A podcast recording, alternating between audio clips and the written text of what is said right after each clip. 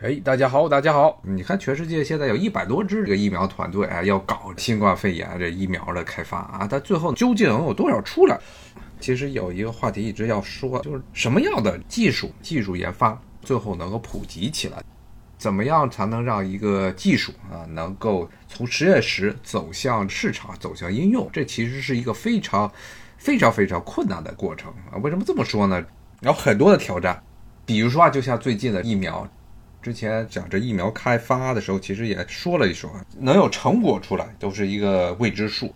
本身对这病毒它本身的很多性质都不是很了解，所以你要一点点的去琢磨。现在人类对这种病毒的研究还是非常非常浅显的，很多它的感染之后出现的疾病也是在这一两个月啊，特别是因为欧美地区现在的样本数目远远超过中国之后，全部都暴露出来了，什么新冠脚趾啊。新冠引起的中风啊，还有新冠引起的川崎症啊、类川崎症这些疾病，现在才逐渐的大家才能了解。人们对这种未知事物急着要把它开发出疫苗，你可以想见效果有多么的困难。当年天花，基本上人类的历史就是和天花不断做斗争的历史，是到了十九世纪的时候才有的牛痘。比较有效、危险度不是很高的这么一种免疫措施才出现。现在呢，虽然随着生物工程很多的技术的开发啊，现在研究疫苗的困难程度没有原来古人高了，但是病毒它本身的这些复杂程度，很多新的新出现病毒，它的狡猾程度也比以前的老的病毒要厉害得多。那么问题就在于这儿了，首先你研究。研究你要从实验室呢做出一个成果来啊，这本身就需要花钱、花时间、花人力。之后呢，你实验室做出一个成果来，你说你要把实验室哎说我开发出一种不一定是疫苗，一种药，或者呢，比如说是开发出某种计算机科学的产品，说我要把它推向市场。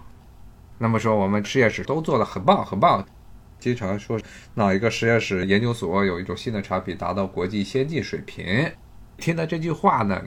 如果只是实验室开发出来的，或者是哪个研究所开发出来的，就现在的呵呵一笑。为什么呢？主要是从实验室走向真正的世界，那的过程可能比你的实验室做实验、不断的做测试、不断的试错，它的时间还要长。一般的话，如果是做过这一方面技术开发的听友都知道，一个技术出来首先要中试，从这研究室做小规模的测试。小规模测试之后，还要真正的在面向市场、面向应用方面去做大规模的推广，还要做演示。首先是做周试，然后做演示，演示之后开始试点，试点之后的再铺开来使用。这些地方啊，你花的时间、花的金钱，甚至可能远远超过，远远超过你在实验室里花的钱。就这些。中试还有展示，或者之后的真正的投向市场，这些步骤其实是要比之前在实验室里你关门造车过程要耗时久，而且花的钱非常巨大。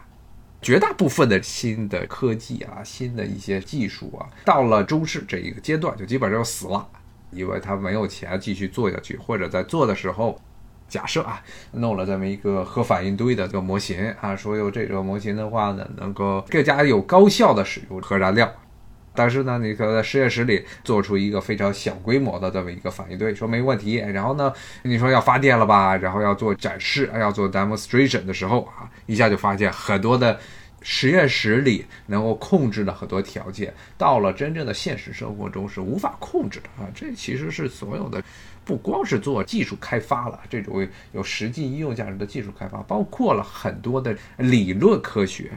最后到了实践之后，都会出现非常惨烈的状况。因为你的现实是一个混沌的世界，很多的变量你是没有办法去控制的。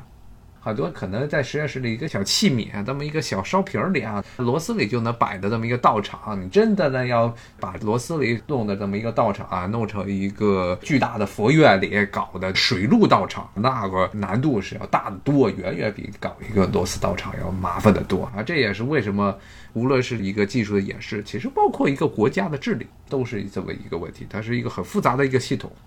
其实国家的很多问题也是这样，很多的政策。为什么有所谓的试点一说啊？理论上好像很多的人搞几个模型，经济学家搞几个模型说，哎，就这么搞就可以了啊，要放开，比如说要放开某种产品的管制，或者这个行业它的一些这政策应该有些变化，甚至呢，包括了外来人口怎么样控制，说要给一堆的经济学模型啊，说就这样，就这么做就能够解决之前很多的问题，但是呢，但实际操作起来就完全不一样。因为你在各个地区，包括北方、南方，它经济条件呀，包括各种产业配置啊、人员流动啊，都不一样。可以搞城市试点啊，很多的政策也可以试错。当然，试错失败的情况下也很多，但是那个成功的时候积累下来，就能够全国推广。美国很多地方其实这一次的新冠肺炎就很明显的暴露出来啊，中央政府、联邦政府和地方政府之间，这要掐架啊，你不可能联邦政府有这么一个新的政策要在地方做实验，这地方不给你做实验的机会。那么具体到科技这一块，其实也是一样，只是从实验室里直接走出来的这么一个东西是不可能成功的。必须要经过中试，必须要经过演示，然后慢慢的铺开。而这些所有的这些所有的所有的这些技术开发，最后的唯一的最核心的问题是什么？那就是钱。啊，这钱不一定是指的是研究经费，还有之后后续的，比如说你技术开发出来，如果它一直赔钱怎么办？一直赔钱，如果你赔一年是赔，赔两年是赔，但一般的这些企业经营就三年，如果不能盈利，那这个项目就该断掉。这也是为什么大部分的企业，私人企业是不愿意做基础科研的原因。因为基础科研，首先你根本不知道它什么时候能赚钱，因为它不是带有一个强烈目的性的这么种研究。而且就算是你能做出研究，你也不知道，不保证它这个能不能成功。所以绝大部分的基础学科研究都是得拿到政府的钱去做，特别是在美国这边，因为美国这边企业就认为政府就应该干这些事儿，脏的活、累的活全部都是政府来干。那么怎么样才能保证一个新技术啊，它能够比较稳定的成功？还有一个很重要的因素，就是说你这个技术出现在市场之后，会不会对市场造成严重的冲击？像美国就是一个很典型的反例。为什么这么说呢？比如说，这美国的很多能源这一块很典型，很多的新能源技术啊，在美国一直无法展开来研究，很多的这美国的新能源的公司很难以生存。一直到今天都是一个很困难的问题，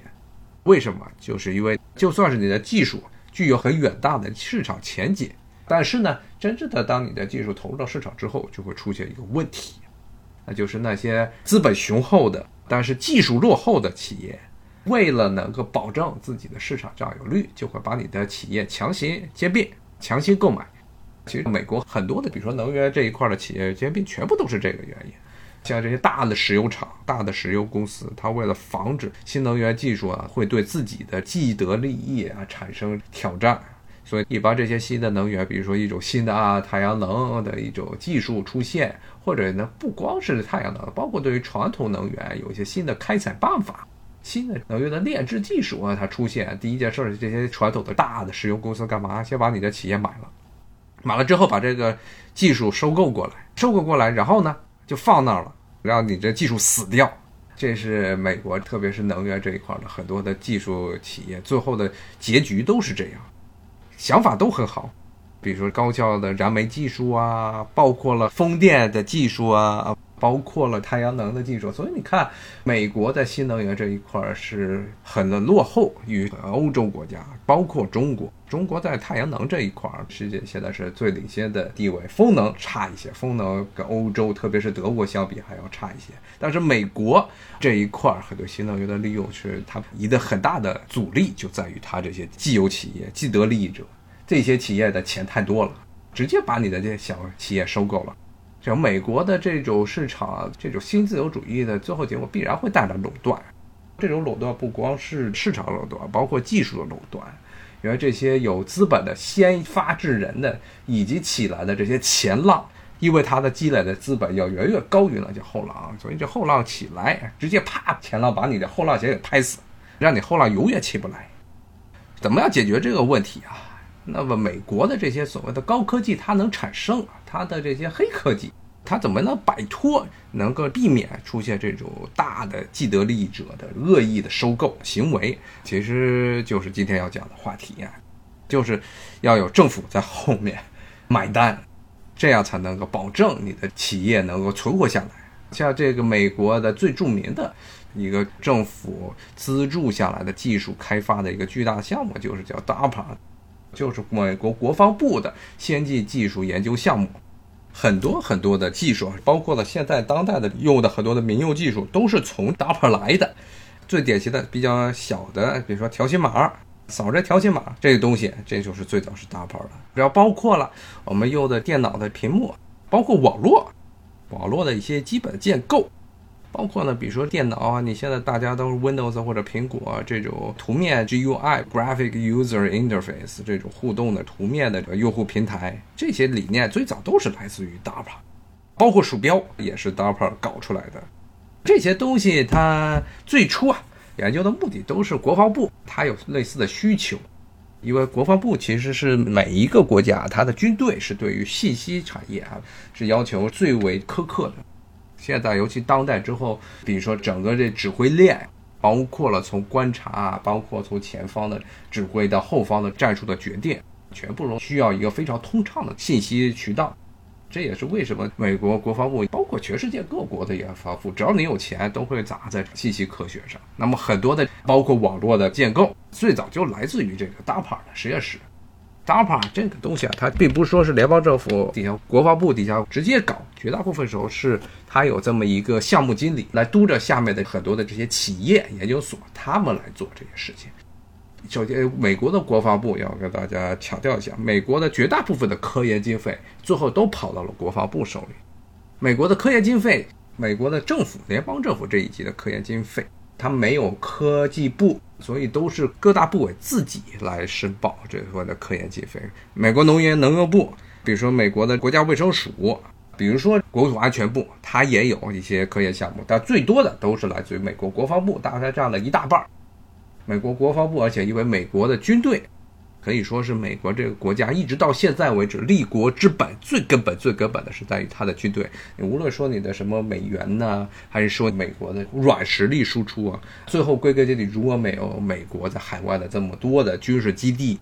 那么十几个航母编队在全世界各大海洋这样晃来晃去，那么美元的其他的金融的霸权，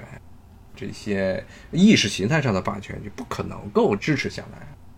所以呢，美国的军队包括每一年的整个的国防开支啊，远远是超过美国其他的政府开支。可以说，就美国现在的国防开支总排开支排名是第二名到第十名的总和还要多，他砸的钱非常狠。那么很多的钱都是砸在了技术开发的环节上。之前也给大家说过，美国他们这个 DARPA 技术最好的一点啊，非常好的一点是什么呢？就是有政府买单。你这个技术出来之后，一般都是联邦政府、美国国防部，如果他觉得你这个项目好，他要继续推下去，他就会保证你能采购。你的技术出现，你这一般都是小型、中小公司开发出的技术，他直接把你的公司就直接拿来军方要用了，而军队又是一个美国可以说各级政府中采购最大的废柴。